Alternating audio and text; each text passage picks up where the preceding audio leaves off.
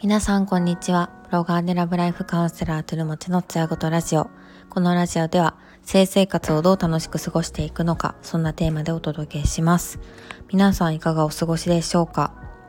最初に宣伝です。と、3月18日金曜日の12時45分から京都で開催される学生対象のドゥーンと心動く企業を考えようというイベントに私が出,、えー、と出演登壇します。あの学生さんでもこう起業っていうのはあの気軽にまあ気軽というか、まあ、しやすい世の中になってきたわけですが、まあ、そういった方たちに向けて、エールを送るようなイベントとなっております。私は学生企業ではないんですけど、まあ、こう人生経験が浅いっていう中で、まあ、起業したその中での苦労とか悩みとかそんなお話もするのであのぜひあのご覧いただければなと思います。オンラインの視聴イベントはまだあるようです。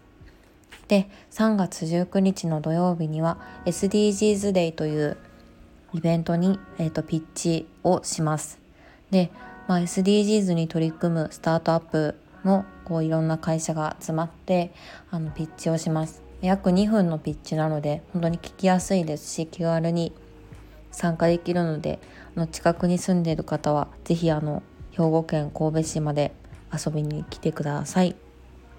でですね、まあ、今日はちょっとあの難波で気になってるあの豚足屋さんに行ってきましたあの結構私が好きなあの芸人さんとか、まあ、あと知り合いも結構おすすめしてたので、まあ、有名なお店だし行きたいなと思ってたんですけど、まあ、2年ぐらいあの、まあ、2年前に初めて行こうと思ったら閉まっててで、まあ、コロナ中だしなかなか行けなくてで今日ちょっと久しぶりにあのああんなお店あったから行ってみようよって言って行ったら空いてて入ってみたんですけどあのいや豚足って私あんま食べた覚えがなくてですね。あんなに私もっと何て言ったらいいんだろう。赤身の部分があるのかなと思ったら全部プルプルなんですね。それが衝撃で。でなかなかのこう密度だったんですけどあのあそこも驚きで ですね。まああんまり密度があるとこに行ったってあんまり言うようなことじゃないんですけど。まあなんかそんなところであのサラリーマンたちがいっぱい集まってたりとか、まあ、女性が一人でタバコを吸いながらなんか豚足食べてるのをあなんかこう生き生きしてるお店で面白いなというふうに思って豚足を食べましたがはい、まあ、そんな感じでちょっと写真にも載せてる通りプルプルの豚足でございます。でですねちょっと話がそれちゃったんですがえっと今日はですね生理中のセックスで気をつけることについてお話ししていこうかなと思います、まあ、生理中ってなると、まあ、セックスするかしないかってところなんですが医学的には別に生理中のセックスはまあしてもしなくても良いという感じでお任せしますみたいな感じで、まあ、書かれてるところが多いかなと思います。で今回もですね、まとレディースクリニックのこう記事からあのその記事をもとにお話ししていこうかなと思いますがまあお互いの中で生理中のセックスまあ、いいよっていう同意さえあれば生理中でもセックスはしてもいいかなって思っていて、まあ、ただ一方があの、まあ、生理中でもセックスしたいって言って片方がちょっと嫌だって言ってたら、まあ、避けた方がいいのかなというふうに思います。で、まあ、よくある勘違いで、まあ、生理中は妊娠しないというデマだったりとか、まあ、性欲のままにこう生理中もセックスしても OK というわけではないっていうことは、まあ、まず大前提としてあの頭に置いておく必要があります。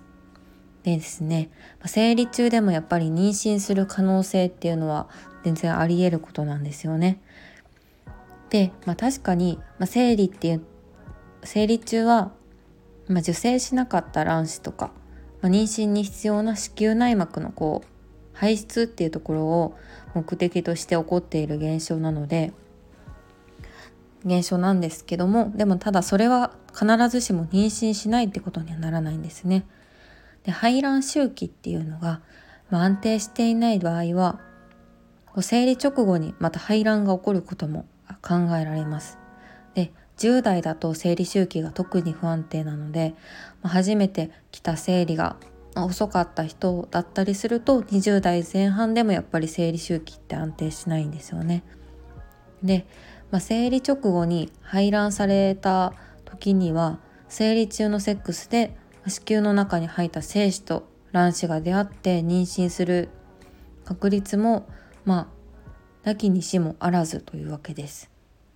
で23日経つと、まあ、精子って死ぬ、まあ、それぐらいの寿命と言われてるんですけど長くと長かったら5日間ぐらい精子って生き続けるそうなんですね。なので、まあ、なんか出血がちょっと少なくなってくる生理のほぼ終わりかけぐらいに避妊せずにセックスしてその時にもし精子が長く生き延びるとですねあの早めに排卵された卵子がその精子と出会って受精するってこともあの全然考えられるわけです。なので、まあ、生理中にもしセックスするとしても妊娠したくないんだったら避妊っていうのは必要になります。なので生理中は妊娠しないからとか言ってあの否認しないっていう人は、まあ、そこは間違いなのであのそこはしっかり気をつける必要があります。でです、まあ、なんかそういうふうにあのが若い時だと相手側がまあなんか生理中妊娠しないらしいよだから生でやらせてよみたいな感じで言われたらそこはきっぱり断らないといけません。あと生理中のセックスで気をつけないといけないのは感染症のリスクが上がるってことですね。感染症って何なんだっていうところなんですがやっぱりこう普段の膣の中って自浄作用があるので感染力が低いウイルスとかまあ、雑菌からのこう感染っていうのを防いでくれてるわけなんですが、まあ、その生理中って血液がたくさん膣の方に集まっていて充血してるような状態なのでなんかいつも通りセックスするとちょっとした刺激で傷がついてしまう傷ができちゃうこともあるんですよね。なのでこうその傷口から、まあ、いつもよりもウイルスとか細菌をね体内に侵入させてしまう可能性っていうのがあります。で、まあ、生理中のセックス中だと特にこう性感染症にかかるリスクっていうのも上がってくるので、まあ、新しいパ人と、まセックスするってなると特に気をつけないといけなくて、まあ、クラミジアとかこう淋病とかのかかるリスクが上がるそうです。でまあ、そういう感染症がもとにこう子宮口付近っていうのがちょっとただれちゃうと HIV の感染率も10倍も上がるそうなんですね。で、まあ、これ女性側も結構厳しいリスクが高いんですけど感染症の中にはこう血血液をこう介して伝染するものもあるので、まあ、自分だけじゃなく女性自身だけじゃなくてパートナーも感染症リスクが上がるというふうに言われてます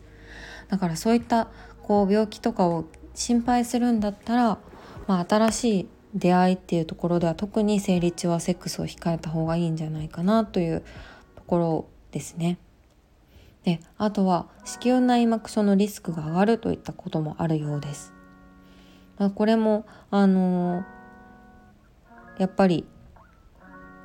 本来こう肺外に出るはずの経血が子宮内に逆流するってことがあまり良くないみたいですね。なので、まあ、雑菌とかウイルスとかが、まあ、繁殖した後にまた子宮内に入っちゃうってことがあると、まあ、子宮内膜症のこうかかってしまうリスクがあるということです。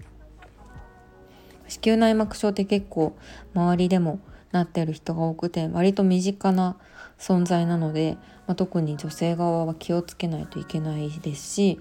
あんまりこうひどくなっちゃうと不妊の原因の一つにもなってしまうのであのあまりこう軽視できないというか油断はできないなという感じです。でまあ、どうしても生理中セックスしたくなった時はまあその、まあ、気をつけた方これまでのこうリスクっていうところを踏まえた上でまあ、経血が多い初日とか3日までとかは避けるとかちゃんと避妊をするとか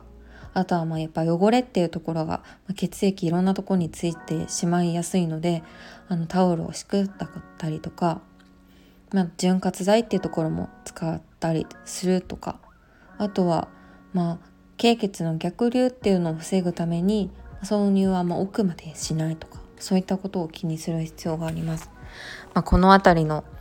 こう面倒くささをあの踏まえた上でもセックスしたいかっていうところをパートナーと、まあ、共有する必要がありますしやっぱ女性側のリスクはやっぱり大きいので、まあ、男性側もこのリスクっていうところをちゃんと理解しておかなきゃいけないなと思って私もこう今改めて見てて生理中のセックスって結構リスク多いなって思ったので、